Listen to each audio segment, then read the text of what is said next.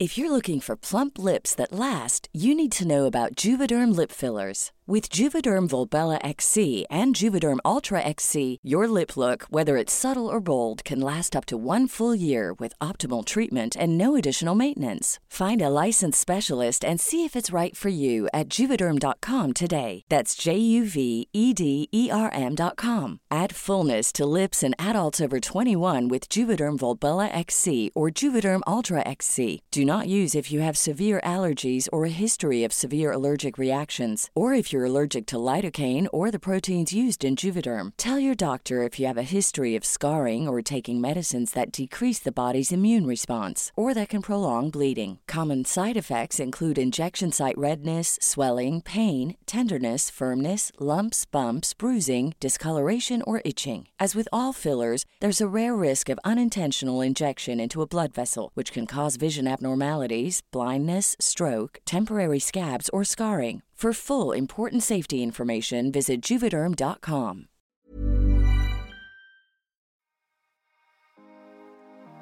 En el episodio de hoy nos va a acompañar Jime Frontera. Ella es actriz, escritora y activista. Y junto a ella vamos a hablar sobre amor propio. ¿Qué es el amor propio para ella? ¿Cómo ha sido su caminar y transitar en este camino? Qué fue o cuál fue ese momento que la hizo despertar y darse cuenta que tenía que empezar a amarse y aceptarse y cuáles son esas técnicas que ella usa para construir y cuáles son esas técnicas que nos recomienda para empezar a amarnos y aceptarnos. Bienvenidos, bienvenidas y bienvenides. Hola mi Jime, ¿cómo estás? Hola, muchas gracias. Qué placer estar acá y como vos decís, el tema de todes. O sea, es que no hay nadie que quede afuera de este tema, ¿eh? Mira que cuando yo empecé justo, yo tuve un cambio de contenido muy fuerte, ¿no? Yo llevo siete años creando contenido y desde hace que dos años, tres años dije, no, y cambié todo. Una, una gran pelea que yo tenía era como, ¿por qué cuando empezamos a buscar amor propio casi siempre dicen que eso es algo que, que, lo sufren y, y, lo busca la mujer? Es algo que es transversal al ser humano, independiente del género, lo que tú, como tú te identifiques, es algo del ser humano, ¿no? Todos flaqueamos en algún punto de nuestra vida con nuestra autoestima, con nuestro amor propio, como, como nos vemos en el espejo. Y bueno, yo estoy feliz, feliz de tenerte acá, Jime. Gracias por tu espacio. Muchas gracias. Creo que algo de lo que decís tiene que ver con que se relaciona, el movimiento del amor propio creció junto al movimiento del body positive. Y el body positive lo iniciaron las mujeres con respecto a los estereotipos de belleza y la presión social con tener el cuerpo perfecto. Em, y, coincido con vos, en realidad los hombres también sufren esto, pero se, y también, no solamente lo del amor propio también sufren, ¿no? También el, el tema de la presión con respecto a tener el cuerpo perfecto de tal o cual manera. Pero bueno, se hizo muy grande y la pisada fue muy fuerte en el mundo femenino y por eso la mayoría de las voceras de amor propio, de body positive, de body neutrality, son mujeres. Pero es mi deseo absoluto que, que los hombres o todos, todes se sientan identificados porque es un tema que nos interpela absolutamente a todos. Jime, y antes de, de, empezar ya a hablar y a entrar en este tema, pregunta de siempre en este podcast, ¿cómo te sientes hoy? ¿Cómo estás? Cuéntanos un poquito, camínanos un poco como por tus sentimientos que estás teniendo hoy. Estoy down, estoy realmente down. Vengo de un viaje muy lindo y llegar a Argentina de vuelta fue como, uff, ay, ¿cómo me hallo? ¿Cómo me encuentro en este lugar que dejé hace 20 días? Invito esta aventura y vuelvo Em, y justo compartía hoy con mi comunidad algo que a mí me sirve mucho cuando estoy en momentos inestables emocionalmente, que es el tapping. El tapping es una terapia de avanzada que trabaja en nuestro inconsciente, que fue lo que a mí, o sea, fue la herramienta que a mí me ayudó a hacer el cambio más grande de mi vida, que fue el pasar de ser realmente mi peor enemiga, de odiar mi cuerpo, de querer cambiarlo constantemente, a aceptarme, a valorarme, a tratarme con amor, con compasión y con respeto. Así que lo pueden encontrar, de hecho si van a, porque este episodio lo van a escuchar en cualquier momento, así que si van a mi Instagram y van a las historias destacadas, a una sección que, dice tapping, yo subí algunos de estos ejercicios para que puedan hacer y justo hoy los compartía con mi comunidad diciendo, che, loco, hoy me siento medio mal, bueno, yo me aferro a esto, se los comparto por si les sirve. Y, es muy, muy bueno. Me encanta y me encanta eso. Y bueno, espero que este, este episodio, este, esta charladita que vamos a tener hoy te ayude como a liberarte un poco, a sentirte un poco mejor. Y lo que tú dices es 100%. A veces acá decimos mucho la tusa, que es como ese, ese dolorcito en el corazón que uno a veces le da, por ejemplo, después de un concierto que uno no sabe qué hacer con toda esa felicidad y uno es como, Dios mío, y no se baja y uno se siente mal y triste. Exacto. Ay, y lo que decís me lleva a este, esto de que uno no sabe qué hacer con tanta felicidad. Eh, ¿qué, pasa eso? Es como que ni siquiera nos permitimos ser felices en el momento que, que hay que ser feliz, que tenemos las herramientas para hacerlo. ¿Y sabes qué me ayuda mucho en eso? Conectarme, vivir, porque yo, yo, yo sufro ansiedad. y ansiedad generalizada, o sea, todo me da ansiedad, básicamente. Y claramente muchas veces vivo o muy en el futuro o muy en el pasado. Y, realmente cuando me conecto con el momento, me permito sentir lo que estoy sintiendo y ir gestionando poco a poco lo que voy sintiendo. Y conectar con la gratitud. Para mí la gratitud es, es como la, el sentimiento más fuerte, más fuerte, más fuerte para vivir en el presente y para vivir de una manera placentera ese presente. Oye, mi Jime, la primera pregunta que te tengo, cuéntame, ¿qué es el amor propio para ti? ¿Cómo lo definirías? El amor propio, eh, en una frase de Gabo Carrillo que siempre repito, es el amor propio no es un lugar al que se llega, sino un lugar del cual se parte. Y mi propia interpretación del amor propio es que son las decisiones que nosotros tomamos día a día para con nosotros. Eh, en un día nos vemos ante la obligación de tomar ciertas decisiones dependiendo de las cosas que nos van pasando, muy simples, no estoy hablando de decisiones grandes, no estoy hablando de cambiar de trabajo, estoy hablando de qué ropa me pongo, o sea, chiquititas, mirarme al espejo, qué me digo cuando me miro al espejo.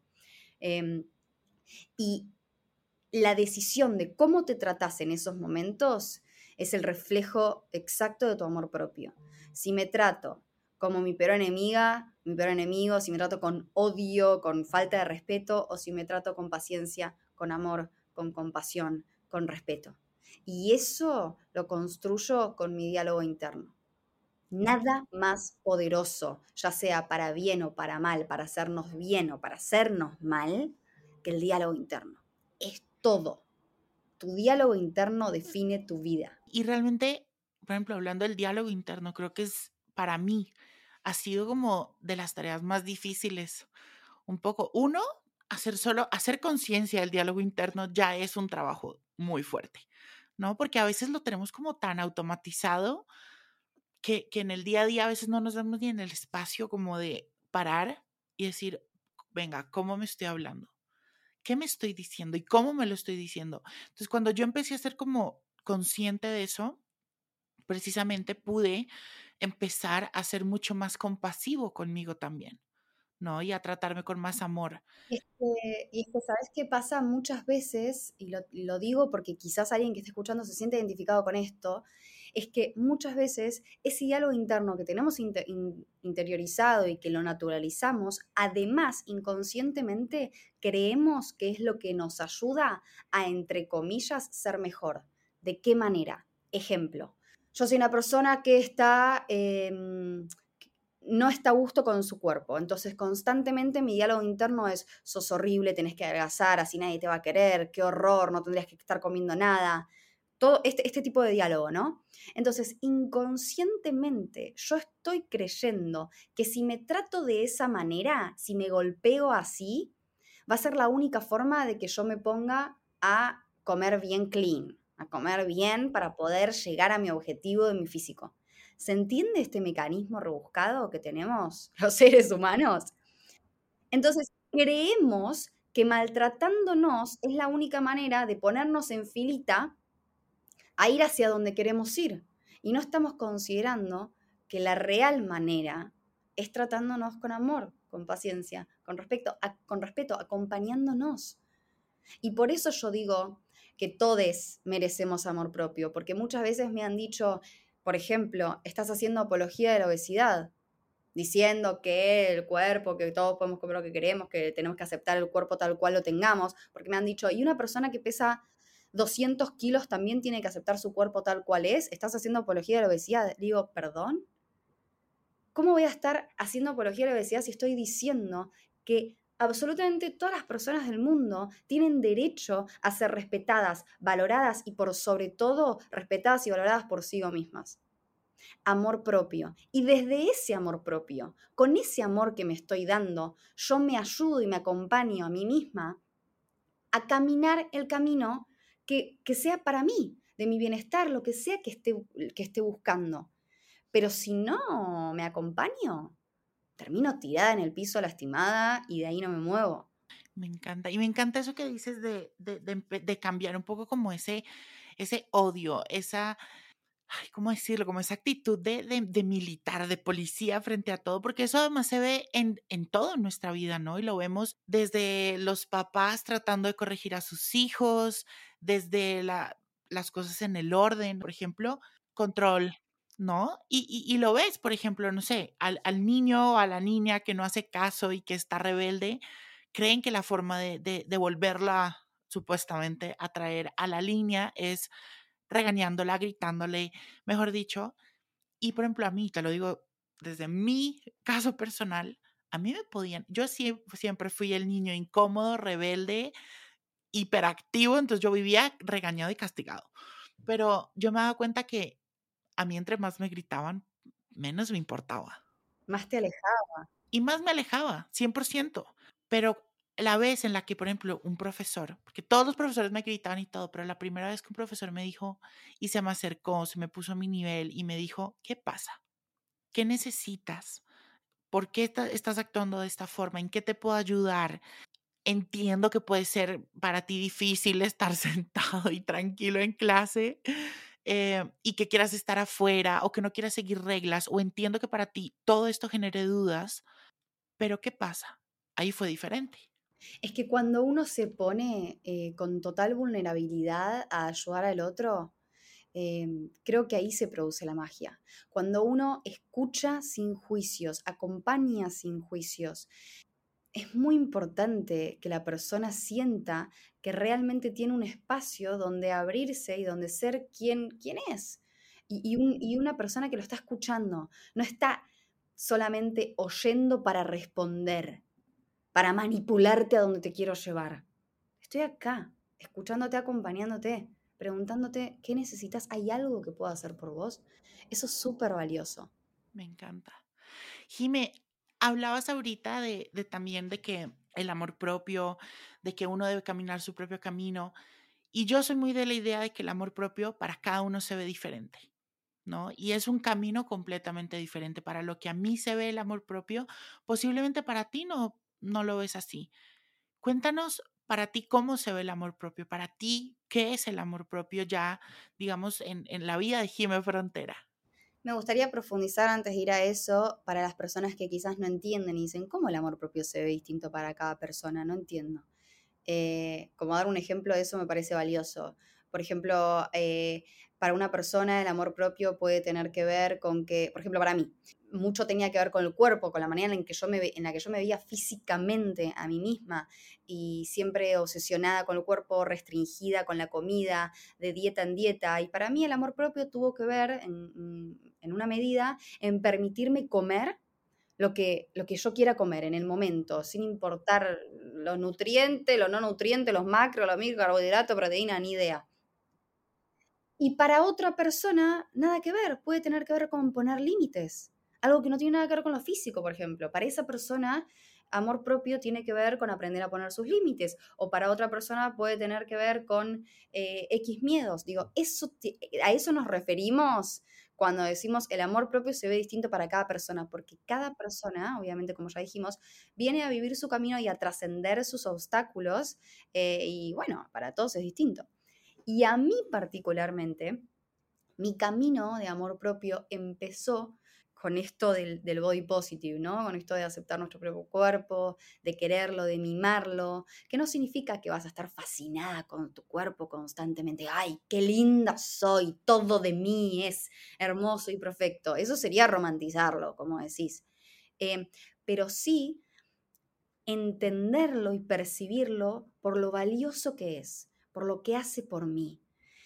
abrazar mi cuerpo, pero abrazarlo realmente, ¿eh? por más cheesy y súper cursi que suene. Poné tu mano derecha en tu hombro izquierdo, tu mano izquierda en tu hombro derecho, cerrá los ojos y abraza tu cuerpo y tocalo y agradece. Agradece que en este mismo momento que vos estás respirando y pensando, tenés un sistema entero funcionando para vos. Millones y trillones de células que con la energía del amor deciden seguir vivas y gracias a eso vos podés disfrutar de la comida, disfrutar del deporte, disfrutar de tus amigos, disfrutar de la risa, de salir, de caminar, de subir una montaña, de observar, de mirar un atardecer. Todo eso te lo permite hacer tu cuerpo. Tu cuerpo es tu casa y es tu templo. ¿Vos lo vas a odiar porque no tiene la forma que crees que tenga? explosión mental es como, ¿cómo me permito esto? A mí me pasó eso. Yo dije, ¿cómo me estoy permitiendo día tras día, mes tras mes, año tras año, 13 años de mi vida? ¿Cómo me permití durante 13 años de mi vida odiarme y odiar mi cuerpo solamente porque no tiene la forma que quiero que tenga? Con todo lo que hace por mí y aún con cómo lo trato sigue acá. ¡Wow! Y sigue funcionando y sigue funcionando. Entonces, eh, de eso para mí se, trató el inicio de mi camino de amor propio, porque después de eso, después de que la entradita tenga que ver con mi cuerpo, empecé a hurgar en un mundo muchísimo más grande, que tiene que ver con un montón de cosas que no tienen que ver con lo físico, muchísimo más con la cabeza, muchísimo más con, con esto que digo, con, los límites, con animarme a decir que no cuando quiero decir que no, en vez de sí todo el tiempo, eh, con hacer una limpieza de mi círculo social, con hacer una dieta mental. Y yo digo, ¿en algún momento nos frenamos a pensar cuál es mi dieta mental? ¿Cuáles son los pensamientos negativos que yo decido sacar de mi día, de mi día, de mi vida y de mi dieta? ¿Cuáles son las personas que no me hacen bien que yo decido sacar, todo eso es muchísimo más valioso que cualquier dieta alimenticia. Para mí, el amor propio se ha visto, Jime, oh, yo creo que 360, o sea, absolutamente todo. Eh, lo mismo que tú dices, creo que yo he vivido en guerra conmigo mismo años, desde el cuerpo, desde las emociones, desde las relaciones, desde los límites, desde el ego también, desde desde no poder conectar conmigo. Muchas veces a mí me daba miedo conectar conmigo y escucharme a mí, ¿no? Y, y amoldaba todo en mí para poder ser lo que otros querían que yo fuera, para poder encajar. ¿Te das cuenta de dónde pudiste percibir, como de dónde viene esa, eh, dónde vino esa necesidad de... Mm, Sabes que lo sigo trabajando, sigo buscando eso, pero un poco también, eh, yo creo que una gran herida de rechazo, por ejemplo. Claro. De, desde el rechazo siempre busqué, creo que también más allá del rechazo estuve desde muy pequeño en ambientes en los que si tú no encajabas era difícil, que si tú no encajabas en lo que necesitaba la sociedad en ese momento, ah, era muy complicado estar tranquilo, ¿no? Y es increíble porque mm, estamos constantemente intentando ser alguien que no somos y lo loco es que cuando digo estamos, somos todos. O sea, nadie es, somos una sociedad que constantemente intenta encajar y para eso siente que se tiene que cambiar a sí mismo. Y cuando vemos ese montón de gente, no hay ninguno que no tenga puesta la máscara. Y dices, wow, pero en realidad, ¿quién está siendo real acá? ¿En dónde estoy queriendo encajar si, si, si este estándar de lo que significa encajar en realidad no existe? Pero nos pasa a todos y desde muy chiquitos. Ese es el tema también. Desde muy chiquitos nos creamos un personaje en nuestra mente de lo que es el ideal, de cómo tengo que ser cada uno se crea su personaje. Yo tengo que ser así, así y así para ser aceptado por la sociedad, para ser aceptado en un inicio por los nenes en mi jardín y por mis papás sobre todo, para ese aplauso. Y cuando voy creciendo, voy dando todo de mí para parecerme cada vez más a ese personaje. Y en esa búsqueda me pierdo a mí mismo, porque me olvido. de lo que me gusta a mí. Me olvido de la música que a mí me gustaba escuchar, no la que está de moda. Me olvido del deporte que a mí me gustaba hacer, no el que tengo que hacer para ser más popular. Me olvido de que yo tengo un cuerpo que es el cuerpo que me dio la vida y que así estaba bien.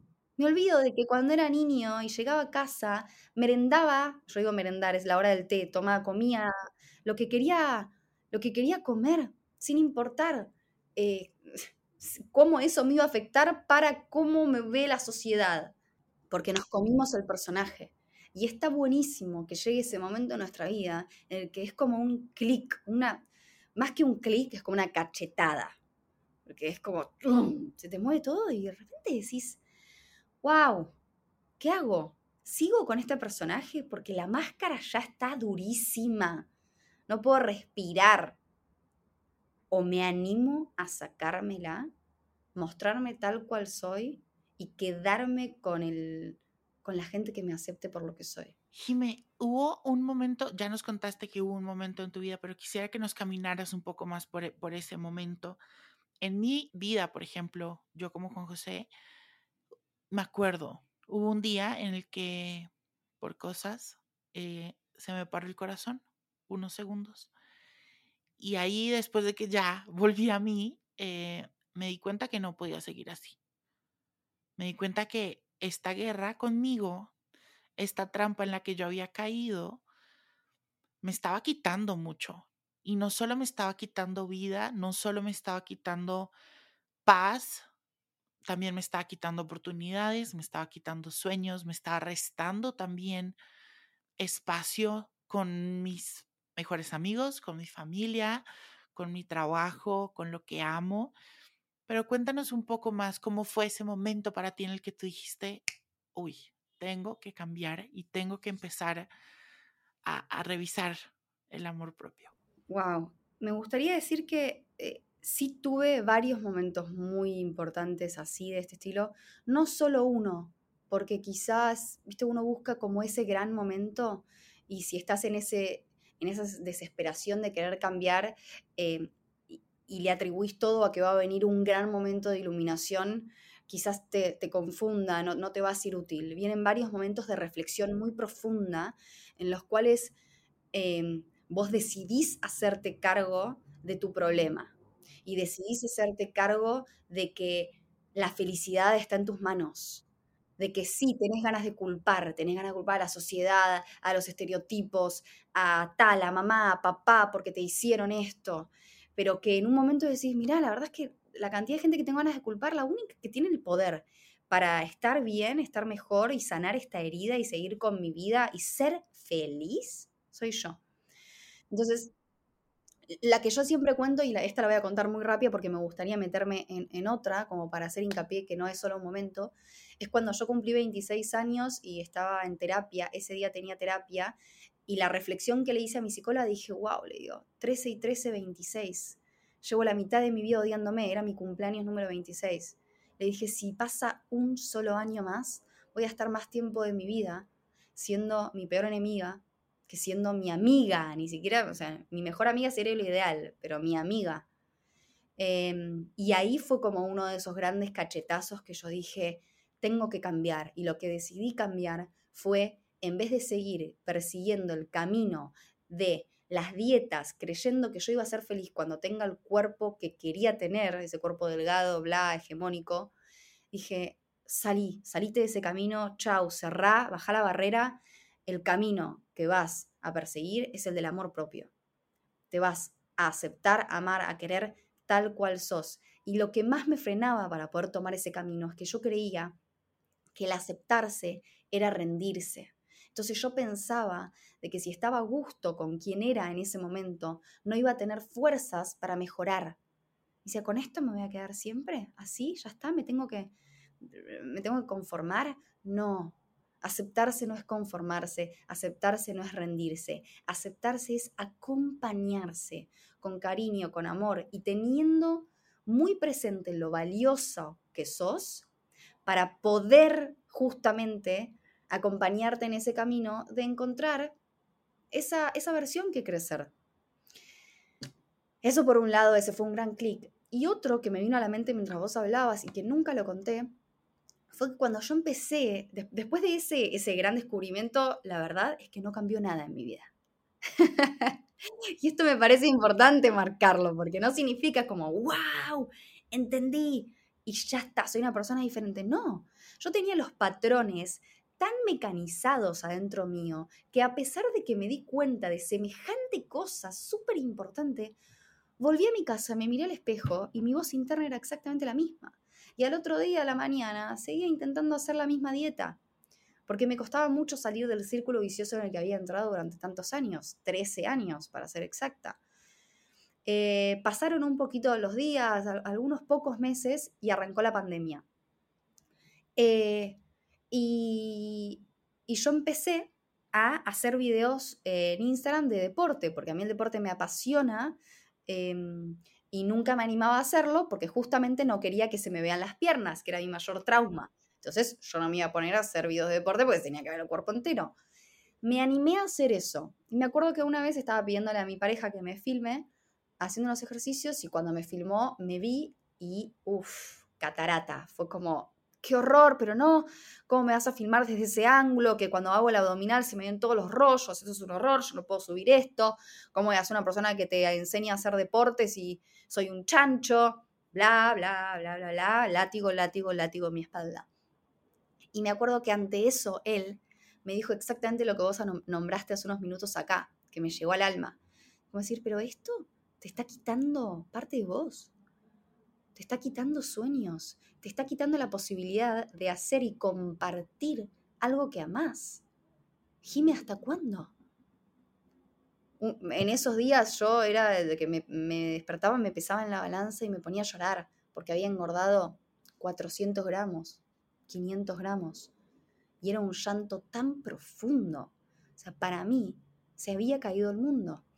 Eh, y ante esta imposibilidad, cuando me di cuenta tan gráficamente que mi problema me estaba afectando para poder compartir algo que a mí me apasiona, fue que dije, no, tengo que tomar acción. Y volví al mismo pensamiento que antes, el camino del amor propio, el camino del amor propio. Ese es el único camino que va a funcionar, Jimé. Ni siquiera importa si logras ponerte tremendamente estricta con la dieta y conseguir efectivamente el cuerpo que toda tu vida soñaste. Porque cuando consigas eso, tu cabeza está tan llena de prejuicios, de juicios y, tan llena de tus propios enemigos que te va a empezar a bombardear con otra cosa. Algo que también pasa mucho en todo esto del amor propio y es lo que, lo que hemos venido diciendo también es que lo romantizamos, ¿no? Y, y entonces también porque se ha vuelto un tema ¿cómo decirlo? Un poco mainstream en el que ya todo el mundo habla del amor propio y el amor propio es exactamente cremitas y comer rico y gran parte sí, pero gran parte no. Y yo siempre lo he dicho y tengo un post en Instagram que más o menos dice que amarme ha sido un camino largo y un camino en el que yo he tenido que revisitar heridas, revisitar traumas, sanarlos, atenderlos, muchos también dejarlos, mirarlos, pero seguir también adelante, ¿no? Entonces, cuéntanos qué ha sido eso también por lo que has tenido que pasar tú en el amor propio, porque además yo siento que el amor propio es algo que se trabaja todos los días y se construye todos los días y se vive todos los días también. Por eso te iba, iba a decir, amarme no ha sido, amarme es, amarme fue, es y va a seguir siendo un camino difícil, largo eh, y de mucho trabajo. Y, yo creo que tiene, no voy a ser de las personas que dicen, ¡ay, qué bronca! Detesto que el amor propio se haya puesto de moda y que venda, porque es así. A ver, todas las marcas se quieren subir a esta ola de amor propio que vende muchísimo y les conviene un montón. Em, y no solo marcas, eh, influencers, gente, digo, lo vemos, lo vemos, está muy de moda. Pero más allá de eso y de que, de que mucho de eso lo romantiza, y ahora hablamos un poco, yo creo que tiene un lado bueno. Eh, y es que de una o de otra manera, con tal cual fin o propósito, lo vemos constantemente. Y, ya lo estamos hablando. lo estamos hablando, lo vemos. No me importa si esa marca puso a esa modelo con curvas, eh, con pecas, con manchas, con celulitis y con estrías en su, en su nueva colección porque vende. Ya fue, no me voy a poner a juzgar eso. Qué bueno que esa persona esté ahí. Qué bueno que estemos viendo diversidad de cuerpos, qué bueno que estemos viendo cuerpos reales, pieles reales. Em, porque si no nos metemos en un, bueno, por lo menos a mí no me gusta como meterme en esta ola y en este, en esta, en este disfrute a la crítica. Digo, bueno, la verdad es que sí, ni idea, probablemente lo estén haciendo porque vende más, pero qué placer verlo. Qué placer verlo. Y con respecto a romantizar esto, sí me parece que ahí tiene algo mucho más dañino. Eh, porque lo que genera es la creencia de que el amor propio es una cosa que se adquiere como si fuese un premio eh, y una cosa que se, que se, adquiere a través de, em, no sé cómo decirlo, a través de, a, través de hábitos que no son realmente los que te van a llevar al amor propio. Por ejemplo, eh, ponerme cremita, eh, darme una, una ducha con bla, bla, bla y qué sé yo es como que me estás vendiendo que yo con eso voy a conseguir amor propio. Pero el momento en el que no me nombrás, que para iniciar un camino de amor propio, yo tengo que mirarme al espejo y serme sincera, sincerarme, enfrentarme a mis peores miedos, dedicarle tiempo, probablemente abrir heridas que son muy difíciles de abrir, meter el dedo en la herida que duela, indagarme, autoindagarme, hablar Em, cosas que quizás no quiero hablar. Digo, eso tiene que ver con el amor propio, la autoindagación, eh, eh, la, fuerza de voluntad, la perseverancia, eh, el, hacerlo, digamos, rutinario y constantemente. Después sí, quizás tu amor propio tiene que ver con tomarte el tiempo de ponerte crema todos los días, porque ni idea, quizás tenés un tema específicamente con eso, pero no porque te pongas cremita todos los días y te des una buena ducha, vas a tener amor propio. Eso es una estrategia de venta. Exacto. Y ahí es lo que yo siempre he dicho y esos son solo hábitos y, y porque mucha gente también cree que el amor propio es llegar y decir, hoy allá, me amo y me acepto, ya, tengo amor propio, ¿no? No, el amor propio es de todos los días, el amor propio también es eso, es mirarse al espejo, es trabajar, es revisitar traumas, revisitar heridas. Hay días en los que también el amor propio te sabe, perdón la palabra, pero te sabe mierda y no quieres. Y está bien, y esos días también hay que abrazarlos, y esos días también hay que aceptarlos y hay que vivirlos. Es que para mí, gran parte del amor propio es permitirte que hay días en los que no tenés mierda ganas de tener amor propio. 100%. Hoy no tengo ganas de hacerme responsable de nada. La re, mm, de mm, eh, odio todo, ni idea, me voy a meter acá. ¿Viste? Y, permitírtelo, porque ¿cómo puede ser? No podemos esperar que todos los días se vendan, eh, se vea así como mariposas, corazones, rosa y naranja y sol. No, hay que permitirse estar mal. Y además hay que permitirse estar mal porque vos calculo que sabrás, porque indagaste mucho en esto, eh, pero tendemos a llamar las emociones como buenas y malas, ¿no? Las emociones no son ni buenas ni malas. Las emociones pueden ser placenteras o no placenteras, lindas de sentir o incómodas de sentir. Pero lo más importante de las emociones es que nos traen un mensaje. Son muy valiosas. Si yo estoy atento a, a, cómo me siento y a las emociones que se disparan en mí a lo largo del día, voy a obtener un tesoro de información eh, acerca de mí, acerca de lugares que, sanar y cosas que cuestionar. ¿Por qué de repente me vino este vacío enorme? ¿Qué significa? ¿En qué momento vino? Ah, vino después de la charla con tal. ¿Qué me dijo esa persona que hizo que yo me sienta de esta manera? O mejor todavía, ¿qué interpreté yo de lo que me dijo esa persona que me hizo sentir de tal manera? ¿Y por qué pongo el foco en la interpretación? Porque la gente habla, pero nosotros escuchamos. Y escuchamos no exactamente lo que queremos, pero quizás lo que nuestro inconsciente quiere, lo que nuestro ego quiere. Entonces quizás vos me dijiste, hoy no tengo ganas de verte, y yo escuché, no sos suficiente. No sos divertido, no te quiero. La persona dijo, hoy no tengo, o ni siquiera, ni siquiera de, verte, hoy no tengo ganas de salir. Y yo escuché, ya no te quiero más. ¿Se entiende esto? Con lo que yo escuché e interpreté de lo que esa persona dijo, en mí se disparan ciertas emociones que están en concordancia con eso que interpreté, con eso que me dije. Desde esas emociones actúo. Entonces yo voy a la siguiente persona o a mi trabajo, qué sé yo, tirando mierda por ahí porque estoy en una que tiene que ver con otra cosa. Esto va mucho de la mano del coach y me gustaría contarlo porque creo que puede ser una herramienta que le puede servir a mucha gente. Muchas veces em, creemos que ante resultados que no nos gustan, lo que tenemos que cambiar son las acciones. Por ejemplo, eh, no consigo trabajo, no consigo trabajo, no consigo trabajo, lo que tengo que cambiar es mi acción de ir vestido de determinada manera. Estoy inventando, ¿no? Idea. Voy siempre vestido de traje, esta vez voy vestido de elegante sport. Cambio mis acciones, pero me doy cuenta, y, y pónganlo en cualquier situación en su vida, que ante yo cambio mis acciones, pero el resultado siempre es el mismo. ¿Y esto con qué tiene que ver? Con que en vez de cambiar las acciones, hay que cambiar las interpretaciones, lo que dije recién. ¿Por qué? Porque el evento que sucede, no nos sucede, el evento es neutro. Voy a decir, no, ¿cómo neutro? Pero estoy seguro que esto es algo malo. Parame ahí. El evento es neutro. La interpretación que yo le doy a ese evento podrá tener la condición tuya de bueno, malo, lo que quieras decir, lo que quieras ponerle.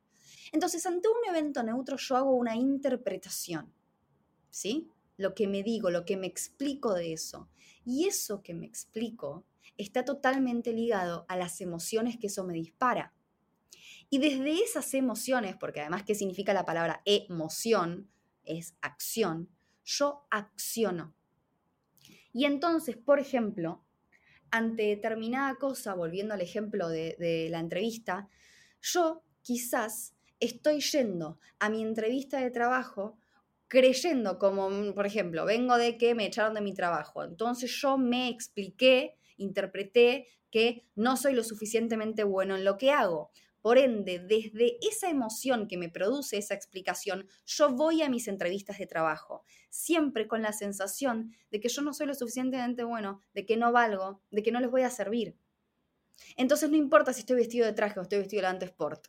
Lo que importa es la emoción de las cuales están tenidas mis acciones. Si yo cambio mi interpretación, se modifica toda la pila para abajo. Entonces mi interpretación, por ejemplo, del hecho de que me echaron, puede tener que ver con explicármelo desde millones de, ángulos distintos. Por ejemplo, no tengo, porque tampoco significa acariciarme. No, es obvio que me echaron porque nada, yo soy espectacular, pero la empresa, viste, explicárselo no significa otra vez como explicárselo desde algodones y, azúcar.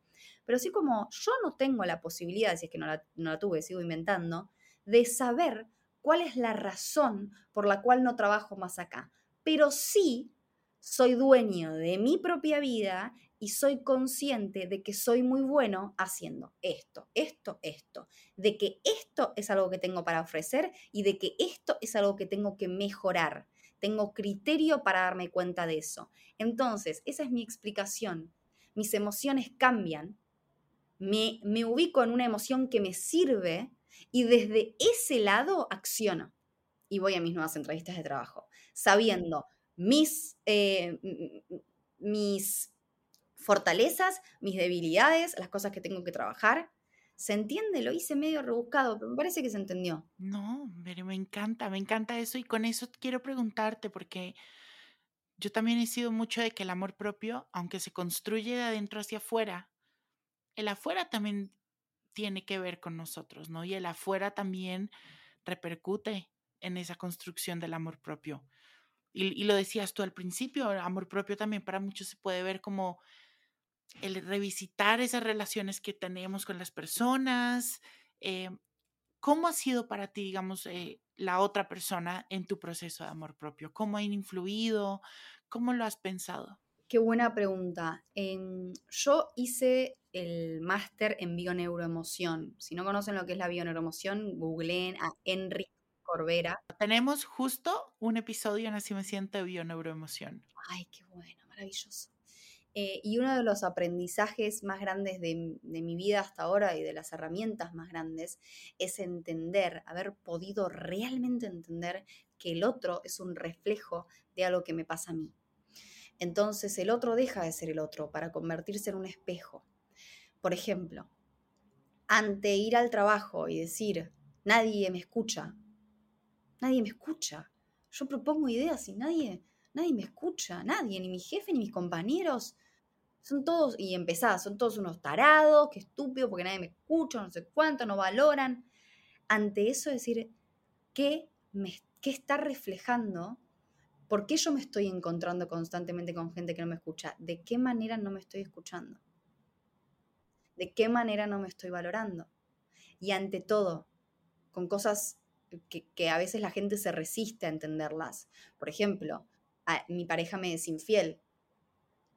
¿De qué manera te está haciendo infiel a vos mismo? No significa infiel. ¿Cómo infiel? Yo no estoy...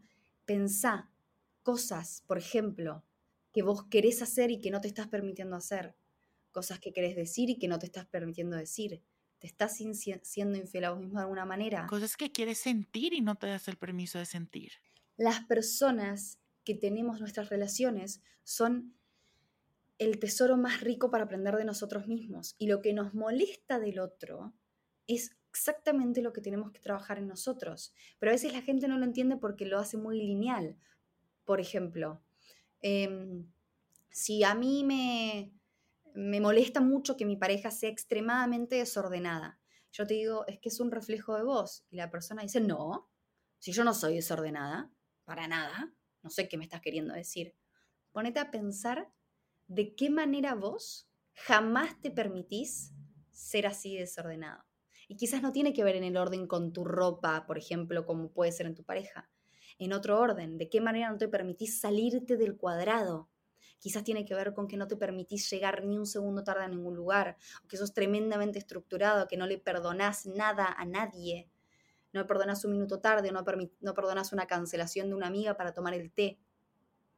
Ahí está el reflejo. Lo que me molesta del otro tiene que ver conmigo. No significa que yo sea exactamente igual.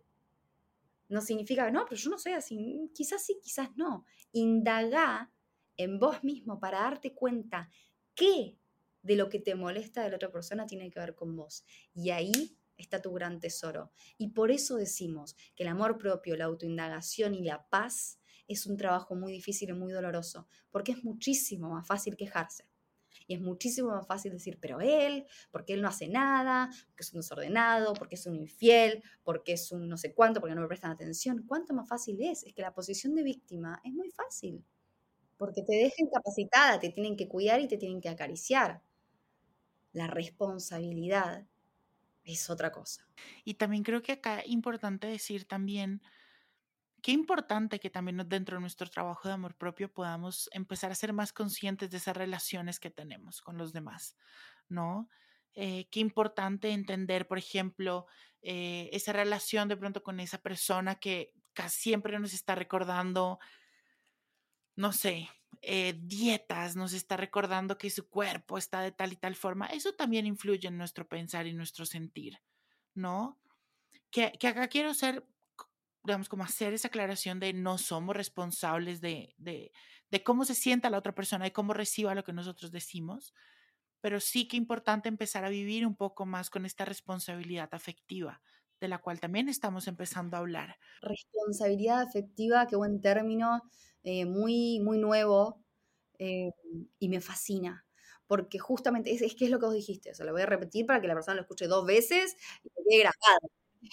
Es esto que vos decís, no somos responsables, vos decís, bueno, ¿cómo puedo hacer cargo de que todo lo que digo le va a afectar a otra persona? No, pero sí tener una conciencia y una responsabilidad afectiva, que significa, antes de hablar, pensar de qué manera lo que vos vas a decir le puede afectar a la otra persona.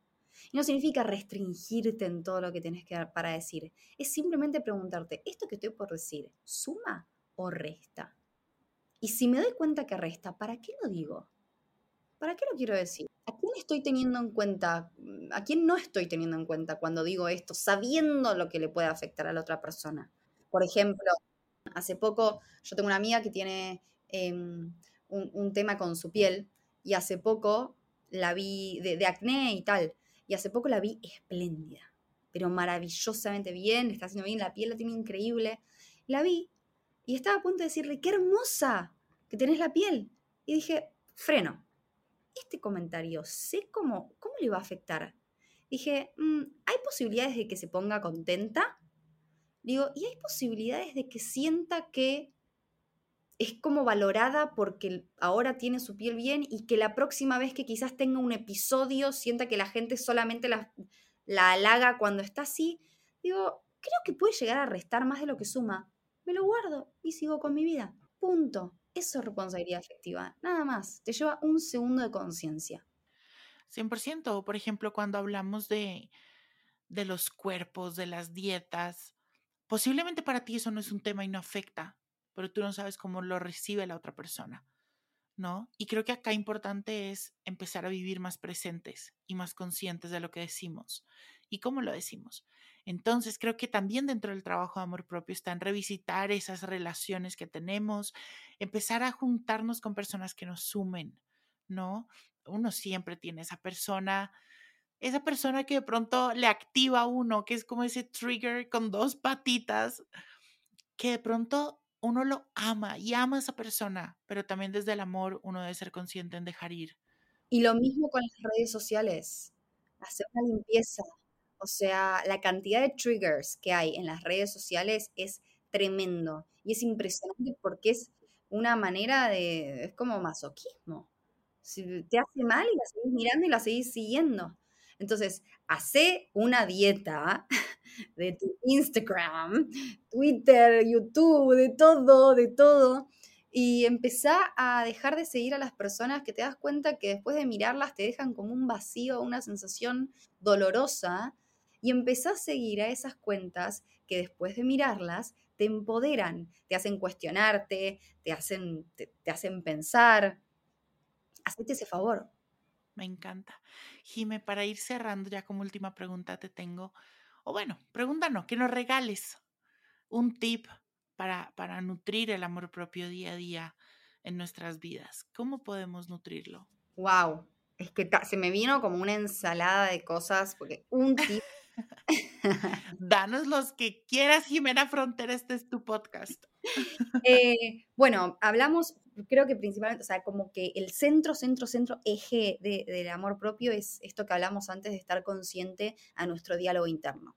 Eso creo que me parece como lo más, más, más importante. Pero uno dice, bueno, pero ¿cómo hago? Porque yo de repente soy consciente, pero me doy cuenta y no puedo parar ese diálogo interno, em, ese diálogo interno tan danino y las técnicas de mindfulness, las técnicas de traernos al presente, la meditación que tan conocida es, usala, usala, por algo tiene miles de años de que la gente lo hace, es muy efectiva. Y meditar no significa que tengas que estar una hora y media meditando en tu cuarto. Con tres minutos de que vos frenes, te observes a vos mismo, respires, te hagas consciente de tu respiración y bajes las pulsaciones, es más que suficiente. Utiliza estas herramientas.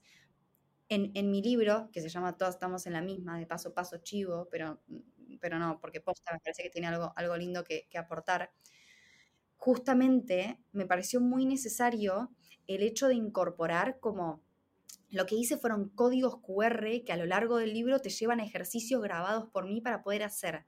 ¿Y por qué? Porque muchas veces nos pasa de que justamente lo entendemos. Es como que nuestro cerebro lo entendió. Sí, yo sé que esto, yo sé que lo otro, pero no lo podemos bajar al cuerpo. Por eso te digo, aferrate a estas técnicas. La técnica de tapping que te conté en el momento, anda, buscala, la tenés gratis en mi Instagram.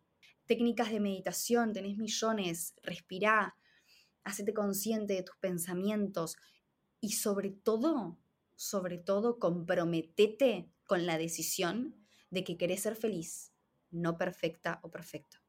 Punto. Si vos estás realmente comprometido con esa decisión, no significa yo, ay, pero yo quiero ser feliz, nada más, punto, ok. ¿Y cuál es la manera que vos pensás que vas ser feliz? Y a través de tener el cuerpo que quiero tener, eh, no estás comprometido con, no estás comprometido con eso.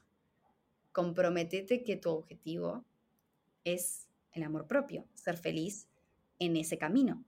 Porque si no está ese, ese compromiso, vas a seguir intentándolo siempre por el otro lado.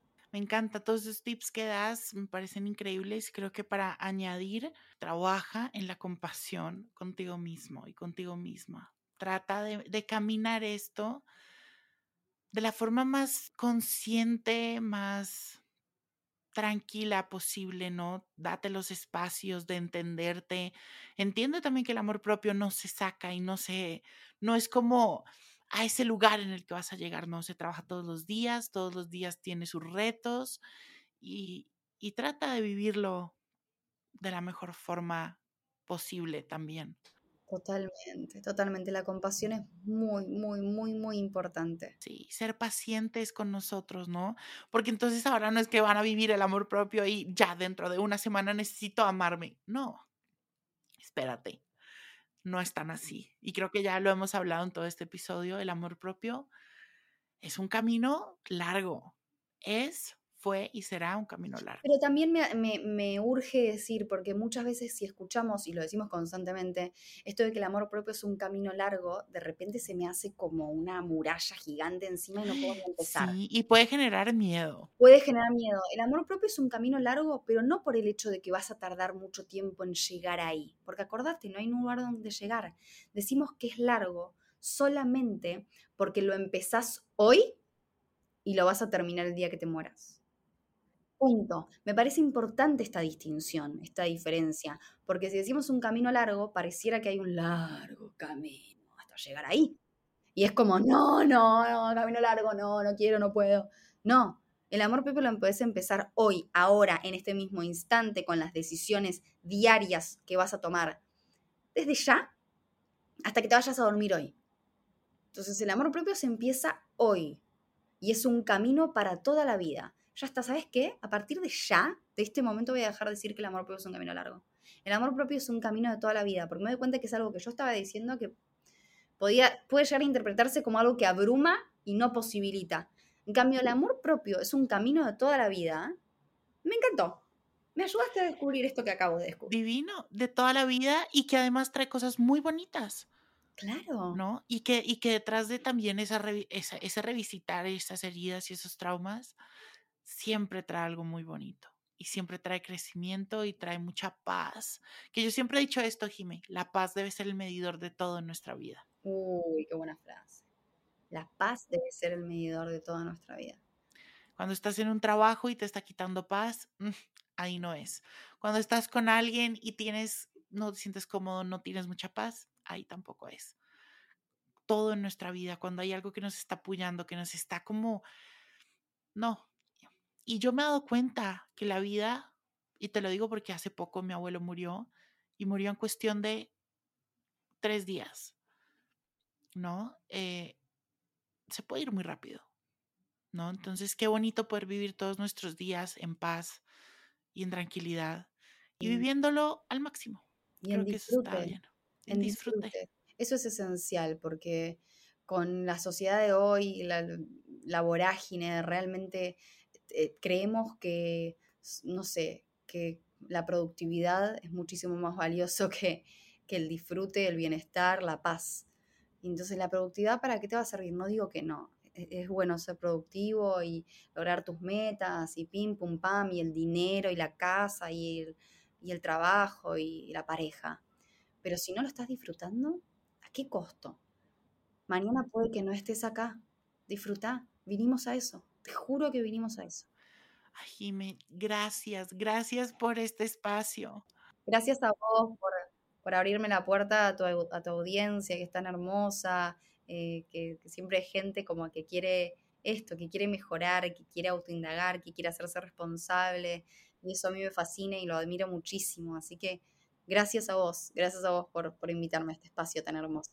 A ti te mando mil abrazos toda la información de Jime, de lo que habla, de sus libros, de, sus de su Instagram, de todo lo que ella hace, está en el newsletter semanal que se pueden suscribir en juanjosetejada.com, diagonal newsletter, o dando clic en la descripción de este episodio también.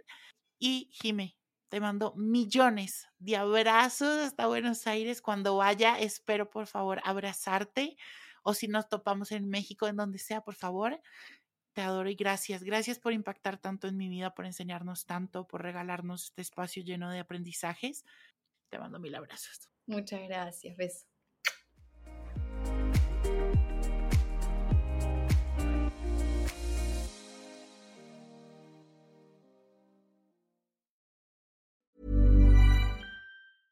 Even when we're on a budget, we still deserve nice things. Quince is a place to scoop up stunning high-end goods for 50 to 80% less than similar brands.